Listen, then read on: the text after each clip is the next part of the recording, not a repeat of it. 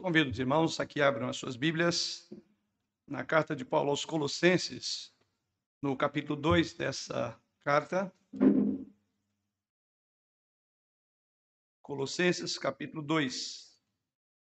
Vamos proceder à leitura dos versos 8 ao verso de número 15.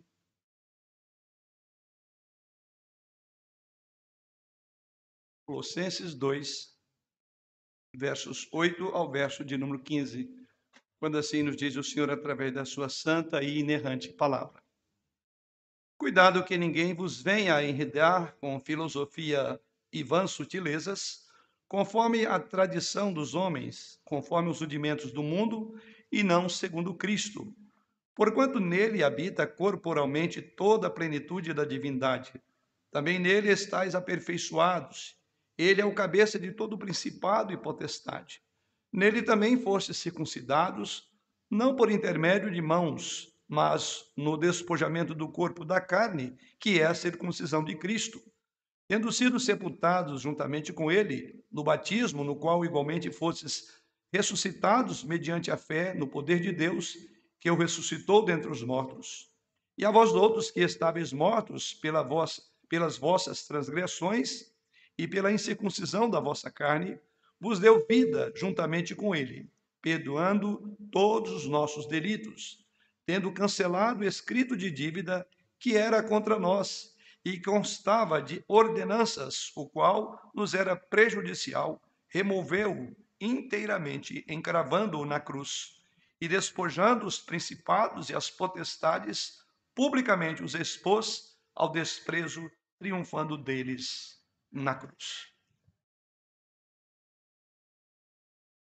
Queridos irmãos, antes de nós virmos Cristo, tínhamos três grandes problemas que nos afastavam do nosso Deus. O primeiro deles, a nossa carne pecaminosa. Em segundo, a lei. E em terceiro lugar, Satanás. A nossa natureza pecaminosa nos faz desejar o pecado escolher o pecado em vez de escolher e desejar a Deus. Quanto à lei, ela nos mostra o nosso pecado e nos mostra como estamos condenados em função de que não somos capazes de cumprir a lei. E por outro lado, Satanás é o nosso tentador, ele é o acusador dos irmãos, como assim ele é descrito na Bíblia. E assim, somando Satanás e a lei, ambos tentam a tentam-nos ou levam-nos ou impulsionam-nos a pecar. E depois de pecados, de pecados somos acusados, tanto pela lei de Deus como pelo acusador dos irmãos. E quando nós cedemos à tentação, então nós caímos em pecados. É por isso que nós confessamos que somos pecadores diante do Senhor e precisamos da sua graça. Sim, a Bíblia diz que nós estávamos sob o poder é, da natureza pecaminosa, nós estamos sobre o poder da lei e nós estamos sobre o poder do pecado. E, consequentemente, isso nos leva à necessidade de libertação. É o que a Bíblia nos ensina. Mas, felizmente, existe um poder maior do que esses três poderes que operam na nossa natureza pecaminosa, a lei que revela o quão distante nós estamos do cumprimento das normas de Deus ou até mesmo de Satanás. Existe um poder maior do que esse. Esse poder maior que nós temos é o tema da noite, é o poder da cruz. É exatamente disso que trata a passagem que nós lemos aos irmãos, essa passagem de Paulo aos Colossenses. E é isso que nós vamos olhar nessa noite. É disso que nós vamos pensar. O poder da cruz para nos libertar do pecado, da lei e de Satanás. À medida que nós nos aproximamos do primeiro domingo da ceia do Senhor, é bom nós lembrarmos do poder da cruz. É o tema dessa noite. É bom nós lembrarmos daquilo que Deus fez, ou que ele realizou através do seu poderoso sacrifício na pessoa de Jesus Cristo.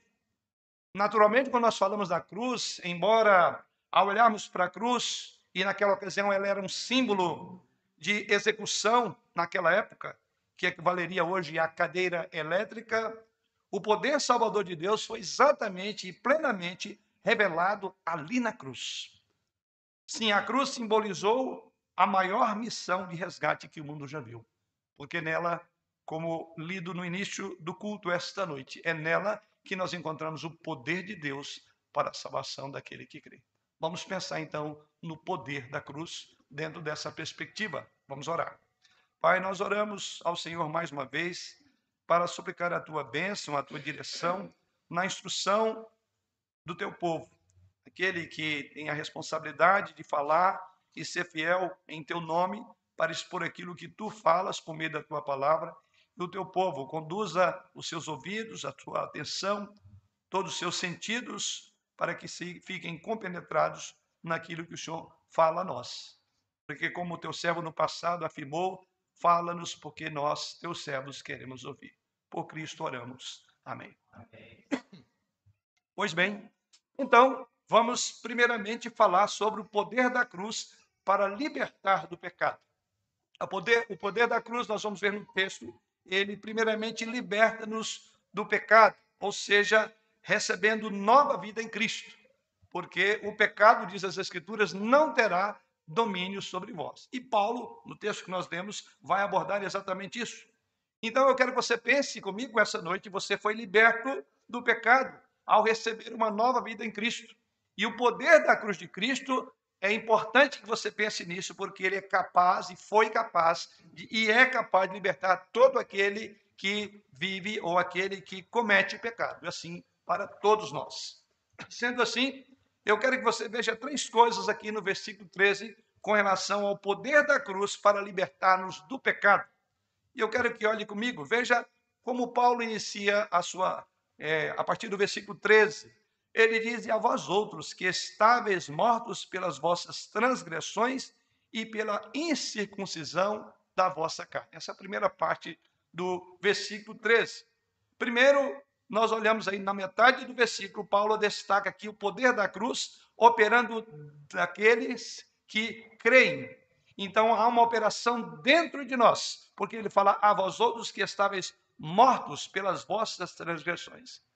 E a primeira observação é: veja o poder da cruz que opera dentro de nós.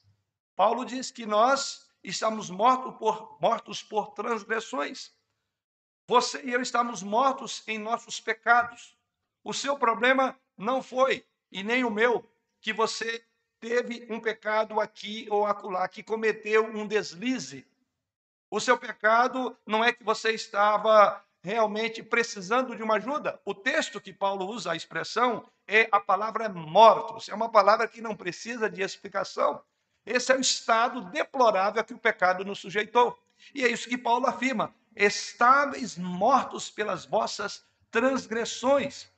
Você então precisava não de um redirecionamento da sua vida, não de uma nova direção, você precisava de uma nova criação, porque no dizer do apóstolo Paulo, você estava espiritualmente morto, você estava separado de Deus, morto para a santidade, morto para a justiça, morto para tudo aquilo que agrada à vontade de Deus.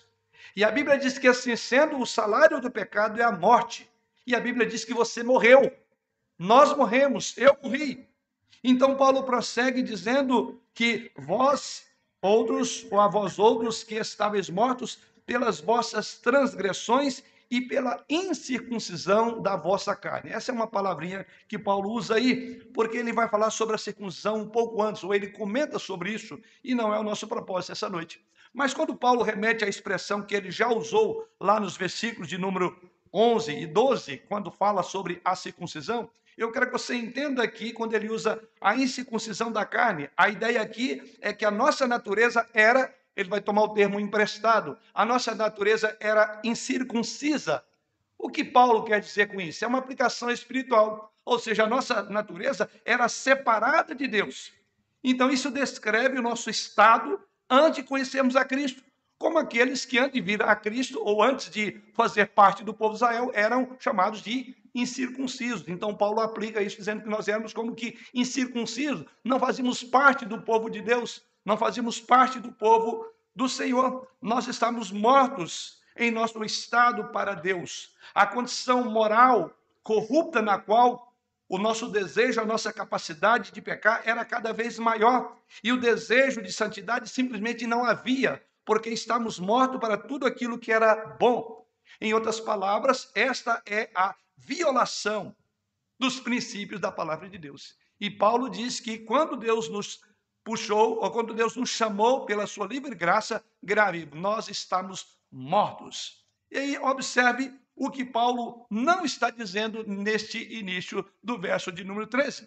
Veja que Paulo não está dizendo que éramos deficientes, era uma questão de falha de comportamento. Paulo não está dizendo que nós estamos doentes, ele não está dizendo que nós estamos mal orientados pelo ambiente social que nós vivemos, como é bem apregoado pelas filosofias que nos cercam. Ele diz que nós estamos mortos, estamos sem qualquer vida espiritual. E ele vai dizer que o poder da cruz, ele começa por gerar em você uma nova vida. E é o primeiro aspecto que eu quero chamar a sua atenção. Em primeiro lugar, primeiro aspecto é exatamente que há um poder da cruz que opera em mortos e fazendo mortos levantarem do túmulo. Mas há uma outra ideia também que eu quero que você observe comigo nesse texto, ou poderíamos chamar aí de poder da cruz que também nos deu uma nova vida.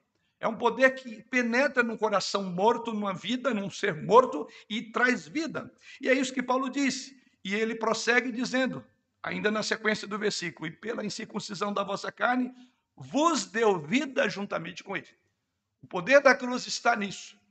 Tirou-nos do estado de mortos e depois nos deu vida. Você estava morto, diz ele, e em sua morte e em sua incapacidade espiritual, Deus interveio por sua graça e o vivificou. É a expressão que Paulo usa aqui. Vos vivificou, ou deu vida juntamente com ele, ou seja, por meio da obra de Cristo.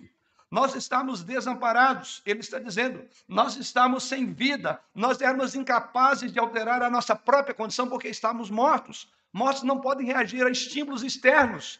E diz que Deus, por meio da cruz, ele operou eficazmente e nos deu vida. E em nossa impotência, por sua infinita misericórdia, por sua graça, ele então irrompeu sobre nós a vida de Jesus Cristo. E ele agora nos une a Cristo e nos dá uma vida, ele nos faz ressurgir do túmulo da nossa incredulidade. Ele tirou então nossos corações, usando aqui uma expressão lá de Jeremias, ele tirou de nós o coração de pedra e nos deu coração de carne. O que Paulo está dizendo com Deus nos deu vida significa que ele despertou em nós o apetite para contemplar a sua beleza. Dar vida a nós significa que ele inclinou a nossa vontade para escolher a Jesus Cristo. Nós não o escolhemos. O próprio Jesus Cristo diz: Vós não quereis vir a mim para ter vida, vida eterna. No outro contexto, ele diz: Não foste vós que me escolheste, mas eu vos escolhi e vos dei vida.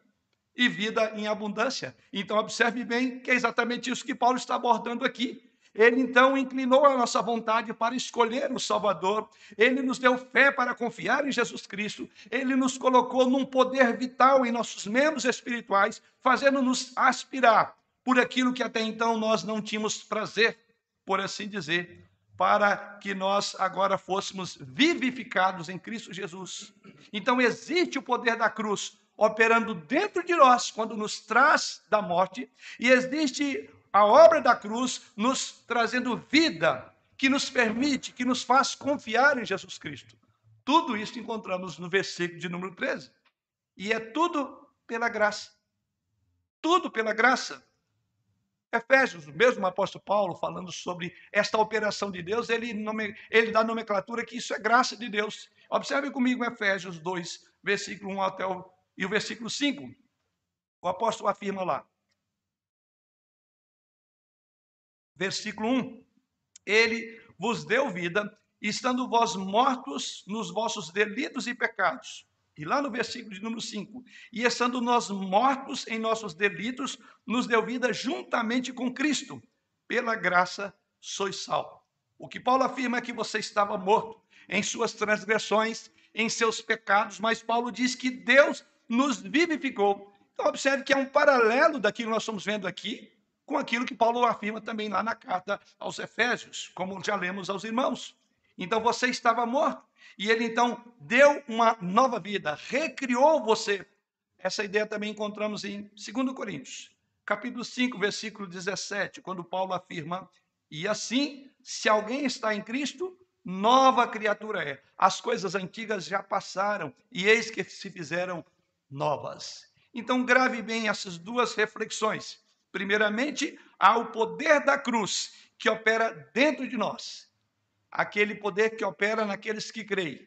Em segundo lugar, o poder da cruz dá vida àqueles que estavam mortos. E em terceiro lugar, por fim, não apenas o poder da cruz que Paulo fala dentro de nós, que opera em nós, tirando-nos da morte e transportando-nos para a vida. Mas veja que também há o poder da cruz trabalhando para nós, em nosso favor.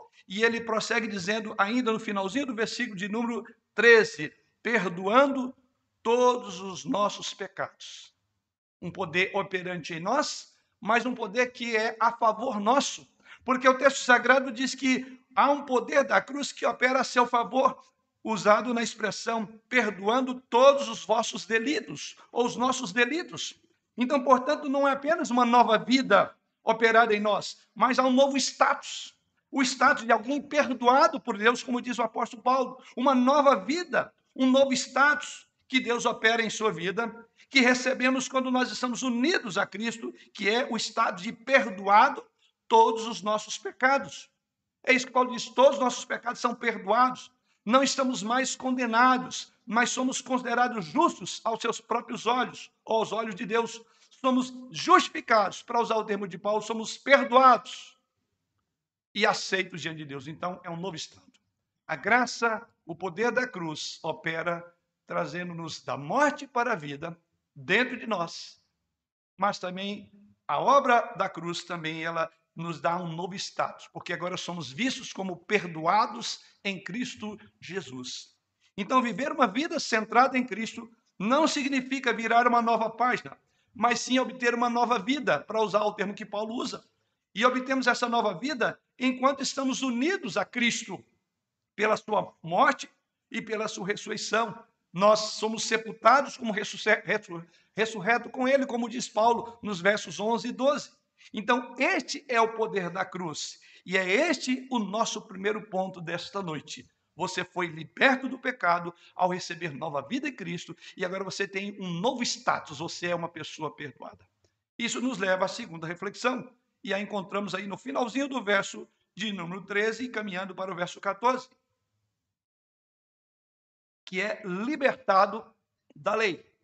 Iniciamos falando, nós temos trabalhamos ou travamos três grandes batalhas. Primeiramente contra o nosso próprio pecado, a outra é com relação à própria lei de Deus. E olha o que que Paulo aborda no final do verso de número 13, quando ele diz: Nós somos perdoados nossos delitos. No verso 14, ele diz: Tendo cancelado o escrito de dívida que era contra nós e que constava de ordenanças, o qual nos era prejudicial removeu inteiramente encravando na cruz. Paulo agora vai abordar a questão da lei de Deus. Primeiramente, ele diz que há uma lei que guerreia contra você, que o torna escravo, o torna morto, mas a obra de Cristo te vivifica e te coloca no status de alguém perdoado.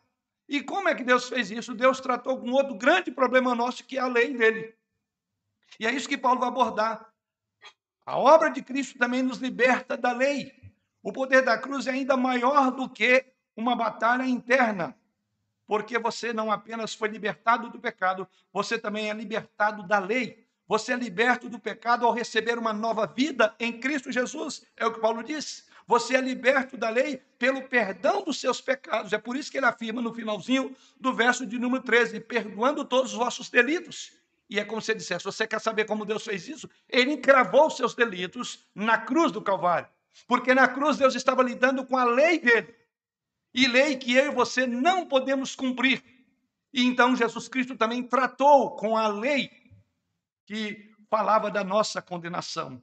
Que verdade extraordinária das Escrituras falar sobre a grande obra e o poder da cruz. Deus nos perdoou, diz Paulo no final do verso 13, todos os nossos pecados, não apenas alguns deles, não apenas parte dele, mas todos os nossos pecados. Aliás, há uma palavra aqui incomum que Paulo usa para falar que Deus perdoou os nossos pecados. É uma palavra incomum para perdão que Paulo usa nesse versículo. É uma palavra que significa especificamente perdoar alguém por bondade e graça. A ideia é que Deus, ao fazer isso, ele não tinha uma obrigação externa de fazer. Não foi por um apelo, não foi por uma clemência sua, até mesmo porque você estava morto, mas a ideia que Paulo usa, que é um termo incomum no original para perdão aqui, significa alguém que, por bondade, decidiu oferecer graça a um miserável. É isso que Paulo está dizendo aqui. A ideia é que nós não merecíamos esse perdão de Deus. Não tínhamos como exigir que Deus sacrificasse seu filho, porque a morte era nossa e não dele. E é exatamente essa ideia que Paulo usa aqui. Nunca poderíamos então ter conquistado isso sozinho, mas Deus, aí entra a ideia de Paulo, em sua graça nos perdoou todos os nossos pecados. Como é que Deus fez isso? Primeiramente, veja no versículo de número 14, ele diz que ele fez isso cancelando a sua dívida. É uma palavra muito importante usada nesse termo, nesse texto. Como Deus então perdoou? Duas coisas eu quero que você tenha em mente. Em primeiro lugar, ele diz Paulo, cancelou o escrito de dívida. Isto é o que diz a primeira parte do versículo 14. Tendo cancelado o escrito de dívida que era contra nós e que constava de ordenanças. Vamos por parte esmiuçar essa expressão, porque ela é muito importante, cada palavra. A primeira palavra que Paulo usa no verso 14, ele diz, fala de um escrito de dívida. Em grego é queirógrafon. O que era um queiró, queiró, queirógrafo ou um escrito de dívida? Aqui se refere a obrigações do devedor que foi escrita com a sua própria caligrafia, com a caligrafia daquele que estava devendo, onde essa pessoa admitia a sua dívida.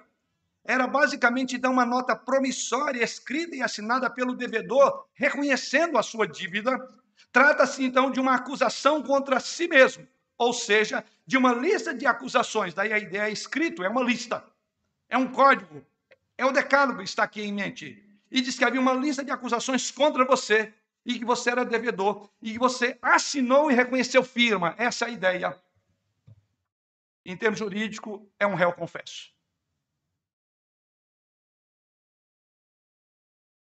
Havia um escrito de dívida que você assinou, reconheceu firma. Você é um réu confesso diante de Deus. Você é culpado tanto quanto condenado e você assinou esse escrito de dívida. E pode dizer, esse escrito estava contra você.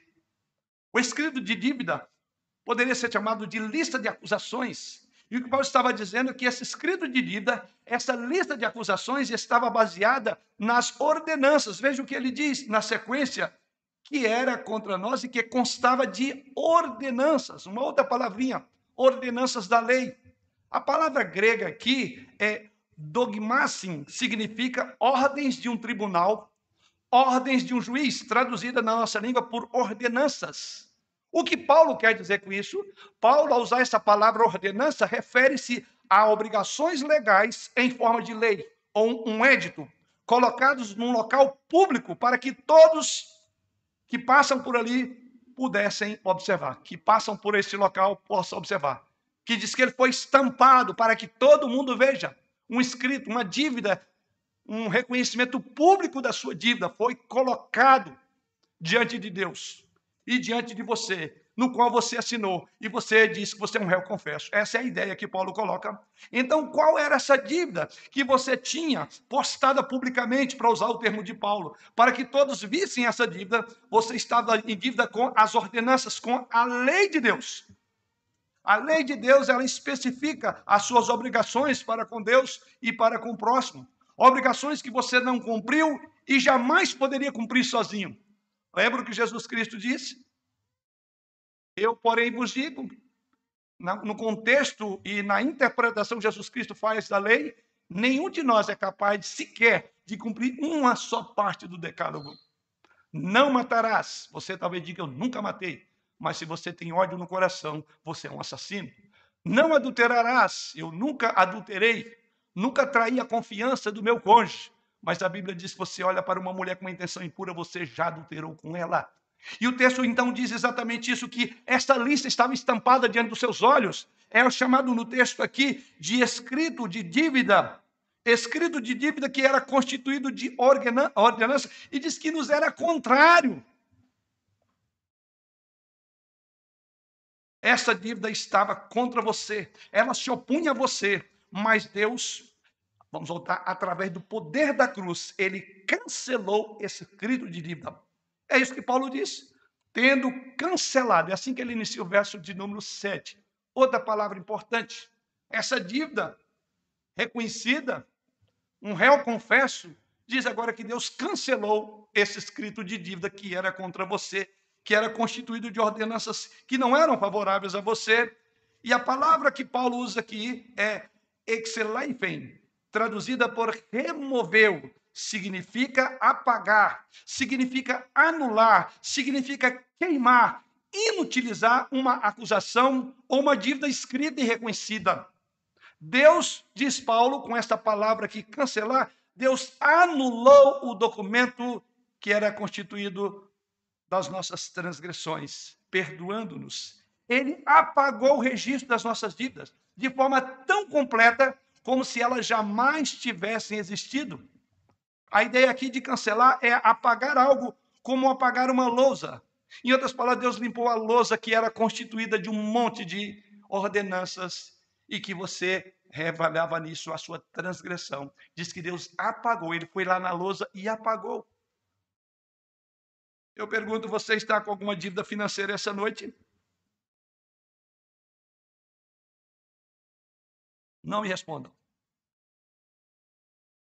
A princípio, a Bíblia diz que não devemos dever nada a ninguém, exceto o amor.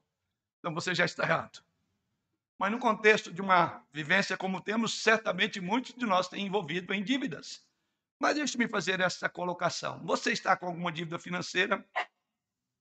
Uma segunda colocação. Você gostaria que alguém limpasse a louça para você? A, a louça para você? Apagasse? A louça também. Alguns pagam lavando louça. Né? Pois bem, a pergunta é: você gostaria que alguém viesse e apagasse essa dívida? Isso acontecendo, eu pergunto: como você se sentiria se alguém aparecesse e cancelasse todas as suas dívidas por você? Você dizer que bênção seria tudo que eu queria, que houvesse alguém que viesse e apagasse a minha dívida ou pagasse. Bem, a sua dívida pelo pecado é uma situação muito mais séria do que a sua dívida financeira jamais poderá ser. E você já parou para pensar em quão grato deve ser o seu coração, porque a maior de todas as dívidas, impagável aos seus olhos, alguém já pagou por você. É a palavra que Paulo usa para dizer que removeu, ele apagou, ele cancelou. Que bênção! É por isso que em Gálatas, capítulo 3, versículo 10, Paulo afirma: Todos quanto, pois, são dadas, ou todos quantos, pois, são das obras da lei, estão debaixo da maldição, porque está escrito: Maldito todo aquele que não permanecer em todas as coisas escritas no livro da lei para praticá-las. O que Paulo está dizendo é que você desobedeceu. Você então deve obediência a Deus, você deve obediência à sua lei, e Paulo diz que você falhou nisso. E então, em vez de uma bênção, então pesa sobre você a maldição da lei. E é isso que a cruz de Cristo, estamos olhando em segunda perspectiva, a cruz de Cristo trabalhou com essa maldição da lei, que era contra você. Mas aqueles que vêm a Cristo, aqueles que conhecem a bênção de ter uma dívida cancelada, e que dívida podem expressar como salmista. No Salmo 32, ele diz assim, logo no início, os primeiros versos: Bem-aventurado, olha a felicidade. Bem-aventurado aquele cuja iniquidade é, peca... é, é, perdoada, cujo pecado é coberto. Versículo 2: Bem-aventurado o homem a quem o Senhor não atribui iniquidade, em cujo coração não há dolo. Quão maravilhoso é ter a sua dívida de perdão canceladas na cruz de Cristo. Você é um bem-aventurado, você agora entende a alegria do salmista quando escreveu o Salmo 32, porque ele havia experimentado uma dívida impagável, gravíssima, porque era feita contra Deus e contra o seu próximo. Ele diz: Feliz é o homem cuja dívida é paga, cujo pecado é perdoado. De acordo com o apóstolo Paulo, todos nós tínhamos o nosso nome em uma nota promissória. A nota promissória são as obrigações que Paulo chama aqui de ordenanças. São ordenanças que nós não cumprimos com Deus, essas ordenanças é uma lista de coisas que nós devemos fazer e não fazemos. mas jamais poderíamos também fazer, jamais poderíamos pagar. A cruz de Cristo tratou disso. Aqui está o que Deus fez na cruz. Veja o que Paulo diz no início do verso, há duas expressões. No verso 14, ele cancelou o escrito de dívida, e no finalzinho do verso, ele removeu o escrito de dívida. São duas palavras que elas tinham uma certa conexão. Tentei até aprofundá-la em termos da língua original, mas não tive tempo, infelizmente. Mas até onde pude perceber, Paulo está tratando da mesma ideia. Quando ele diz que ele cancelou o escrito de dívida, e depois lá no final ele diz que ele removeu esse, esse escrito encravando na cruz, então temos a ideia aqui de que Deus fez isso, primeiramente ele diz, está pago. Primeiramente ele pega e tira a promissória, mas ele não joga ela no lixo, porque era contra ele mesmo. Então ele teve que encravar nele mesmo. Ele assume a sua dívida. Perdão de Deus a você é que ele assumiu a sua dívida. Dívidas têm que ser pagas, a lei tem que ser cumprida. Então ele teve que encravar na cruz de Cristo. Está aqui então o que Cristo fez, o que Deus fez por meio de Cristo. Ele, diz Paulo, cancelou. É como se ele dissesse: isto é nulo, não se aplica mais. É a primeira ideia. Ele limpou tudo, então ele tirou isso e agora leva para a cruz e diz: agora alguém tem que pagar. Quando Cristo foi pregado na cruz, diz Paulo, a nossa dívida foi completamente perdoada. Deus nos perdoou, o que devemos foi perdoado. Cada ofensa contra Deus, cada uma das nossas transgressões, cada estado de rebelião foi perdoado em Deus através de crucificar a Cristo.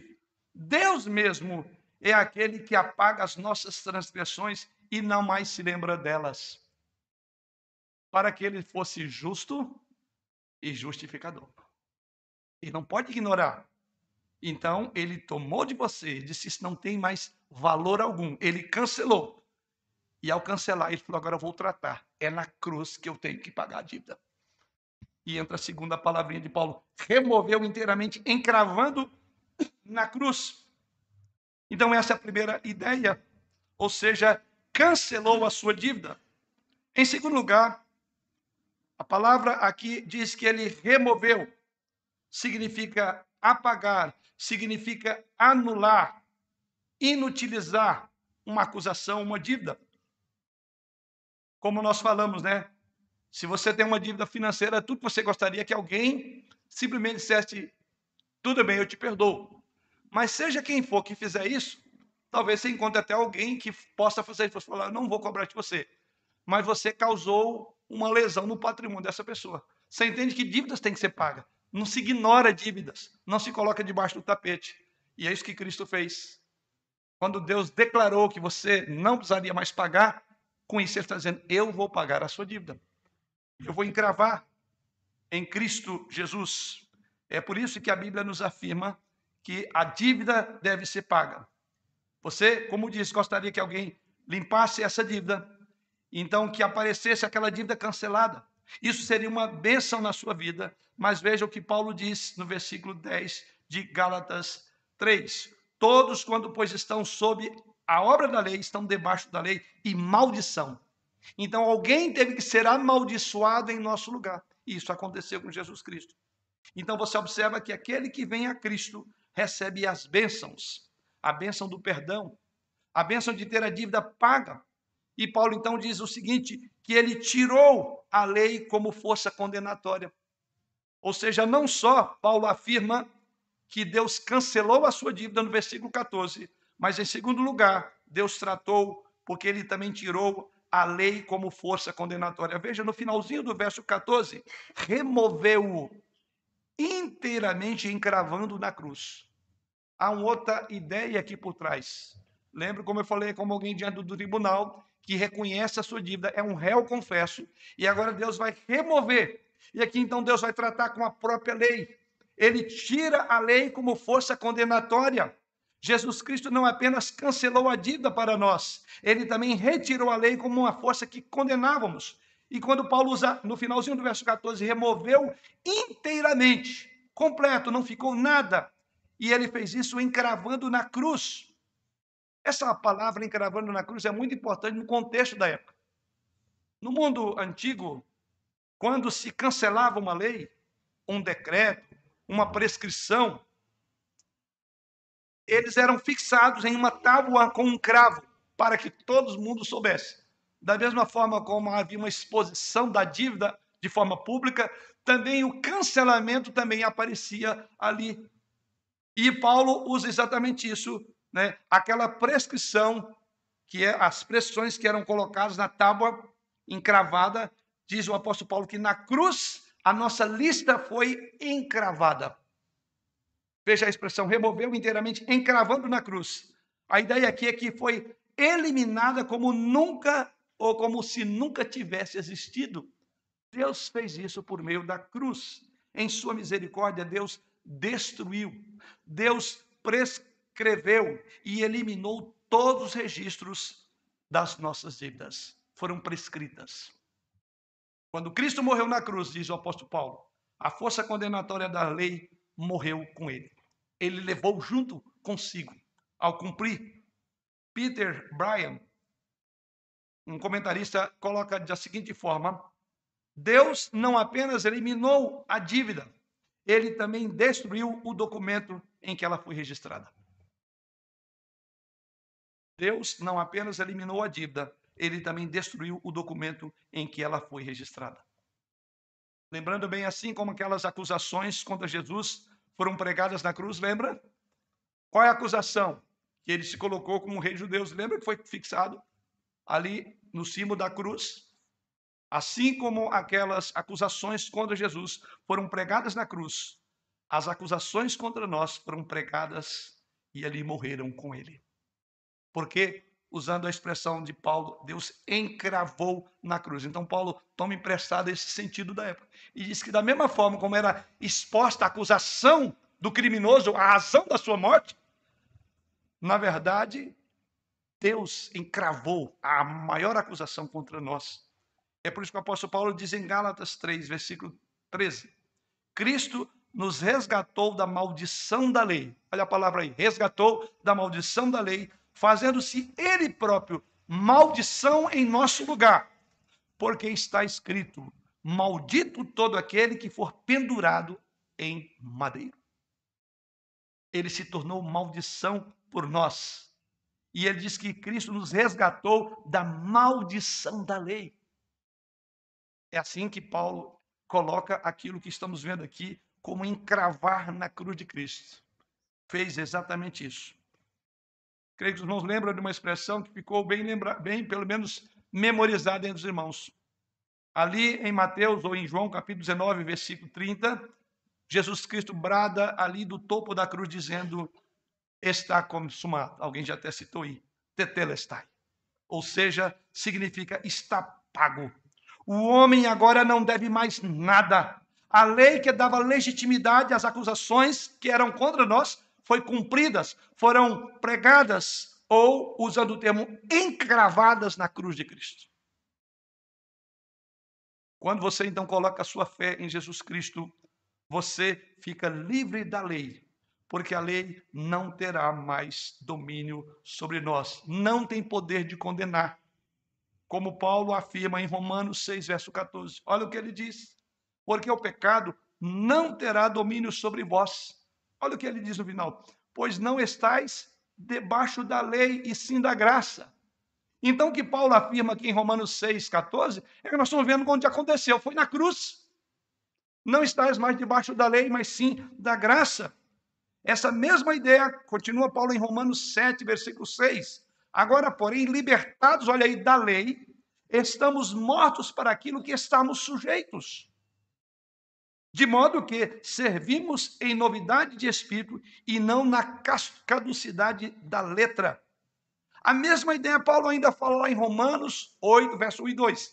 Agora, pois, já nenhuma condenação há para aqueles que estão em Cristo Jesus, porque a lei do Espírito da vida em Cristo Jesus te livrou da lei do pecado e da morte. Sim, este é o poder da cruz. Você foi liberto da lei pelo perdão dos seus pecados e você não está mais debaixo da lei porque Cristo cumpriu a lei. A lei serve para nós como um instrumento de pedagogia. Ela não tem mais força de viver ou morrer, porque não temos que cumprir, porque ela já foi cumprida em Cristo. Então a lei, a importância dela agora para nós, ela é um padrão delineador de conduta. Mas a lei não pode mais nos condenar nesse sentido, porque como condição de vida, Jesus Cristo cumpriu por nós. Isso então nos remete à terceira e última reflexão do que Paulo aborda na sua carta aos Colossenses, capítulo 2. Você então foi liberto do poder da lei e você também foi liberto. Eu falei que o terceiro inimigo nosso é Satanás. E na cruz, Deus trabalhou, lidou com o seu pecado, lidou com a lei e lidou com Satanás. Veja o que Paulo diz no versículo 15. E despojando os principados e as potestades, publicamente os expôs ao desprezo, triunfando deles na cruz. O poder da cruz em perdoar os nossos pecados, tirar da morte e nos da vida. O poder da cruz porque cumpriu a lei de Deus. E vemos o poder da cruz em último lugar na libertação de Satanás, pela derrota de Cristo e de todas as forças espirituais do mal. A derrota que Cristo impôs ao reino espiritual. Só recapitulando, você foi liberto do poder do pecado ao receber uma nova vida em Cristo. Em segundo lugar, você foi liberto da lei, pelo perdão dos seus pecados e o cumprimento da lei. E em terceiro lugar, você agora é liberto de Satanás. E Paulo diz isso por quê? Porque Satanás foi derrotado. Cristo derrotou sobre todas as forças espirituais do mal. Isso encontramos no versículo de número 15. A cruz não apenas trouxe liberdade do pecado, e da lei, mas ela também trouxe liberdade de Satanás. Não estamos mais sujeitos, não somos escravos do inimigo. E como é que Paulo, e como é que Paulo diz que Deus fez isso? Vamos observar. Primeiramente, ele diz que ele desarmou as forças espirituais. É exatamente isso que nós encontramos quando ele diz que ele despojou os principados e as potestades. Essa é a primeira coisa. Como Deus fez isso, ele então despojou os principados e potestades. Na cruz, Jesus Cristo desarmou, é a ideia aqui, os poderes e as autoridades. A palavra despojar, que encontramos logo no início do versículo 15, significa despir as roupas, ou despir as armas. E foi exatamente isso que Cristo fez na cruz. Assim como Cristo foi despojado de suas vestes, os irmãos lembram? Na cruz, Paulo usa a mesma figura e diz que as forças espirituais também foram despidas, despojadas de seu poder na cruz.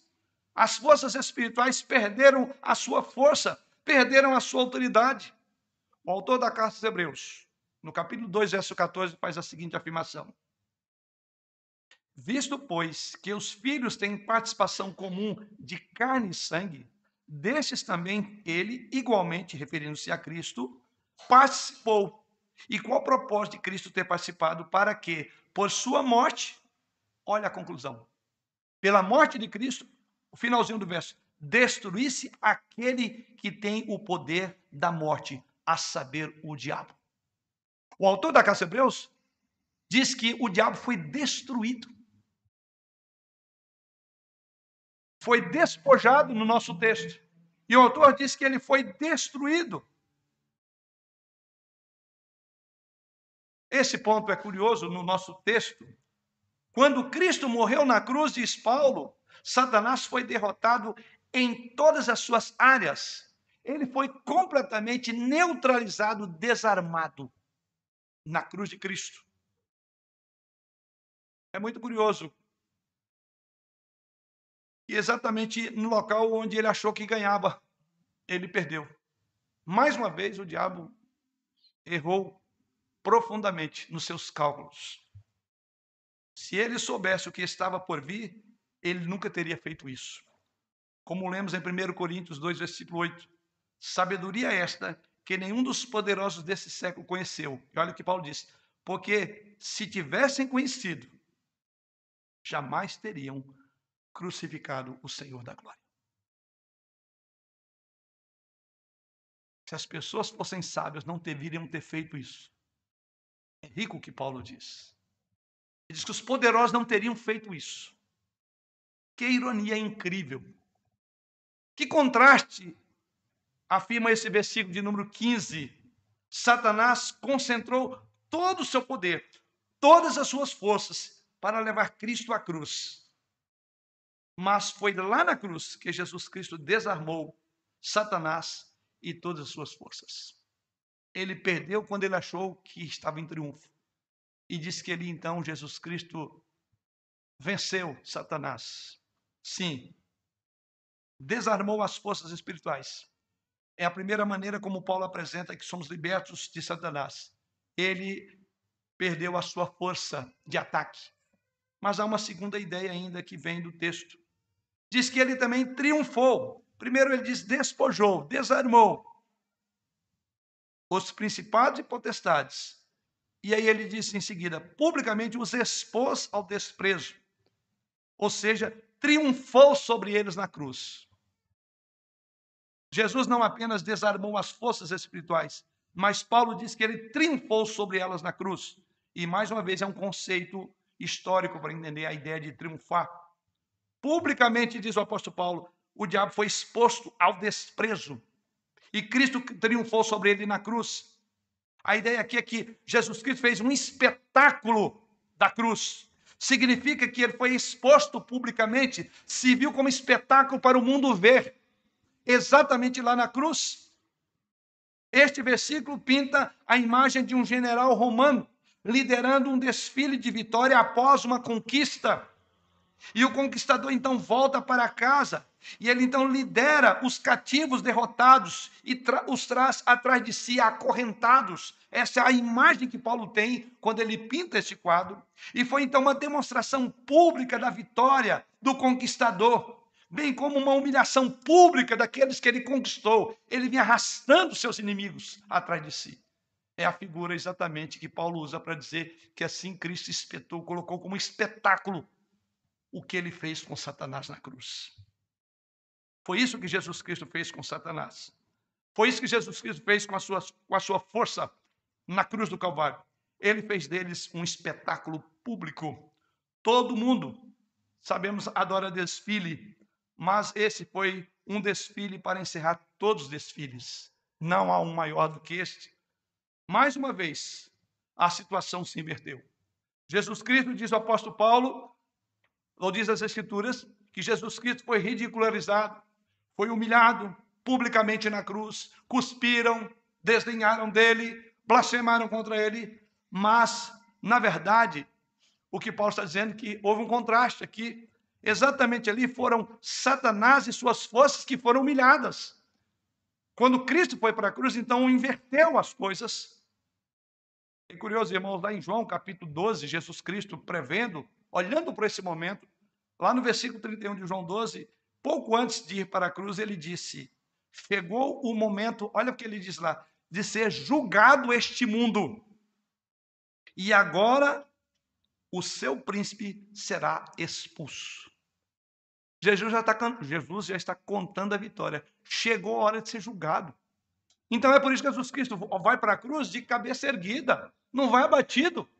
Era a hora de triunfo. E ele mesmo diz que chegou a hora de ser julgado o mundo. E mais ainda, ele diz que o príncipe e Satanás seriam julgados com as suas forças espirituais.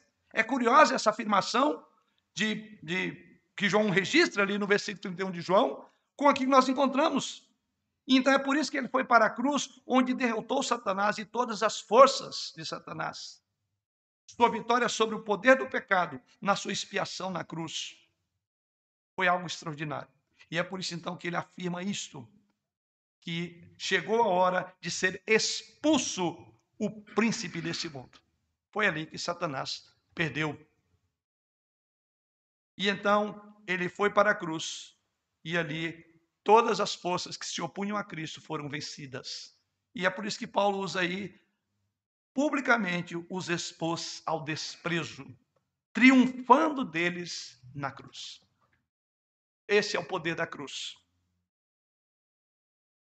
Russell Shedd, falando dessa expressão, ele diz: justamente na hora da maior vitória das trevas sobre o Senhor da glória, justamente ali, ele rompeu os grilhões da morte, demonstrando sua vitória sobre o poder do pecado na sua expiação na cruz, sobre a morte pela própria ressurreição.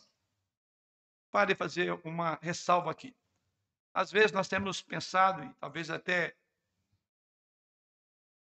cogitado, que Jesus derrotou Satanás quando ele ressurgiu dos mortos.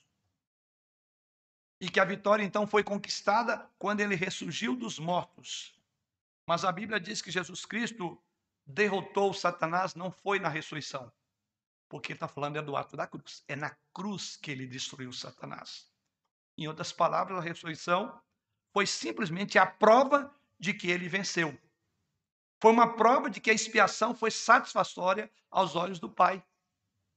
Então, a expiação, a, a, a, ressurreição, é uma confirmação de que a obra foi aceita. Mas a obra dele é que matou, a obra dele que destruiu Satanás.